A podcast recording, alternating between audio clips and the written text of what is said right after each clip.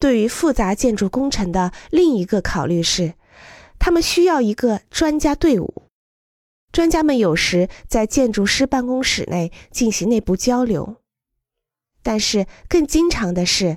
独立顾问在一个专业领域内和许多不同的建筑师一起工作。顾问可能包括城市设计、交通、场地设计、基建、结构、能源和水源涵养、管道工程、照明系统、音响系统、食物供应、电梯建筑规范。消防、安保、内部设计、景观设计、供热系统、通风系统、空调系统等方面的专家，以及医院、体育设施和机场等施工类型方面的专家。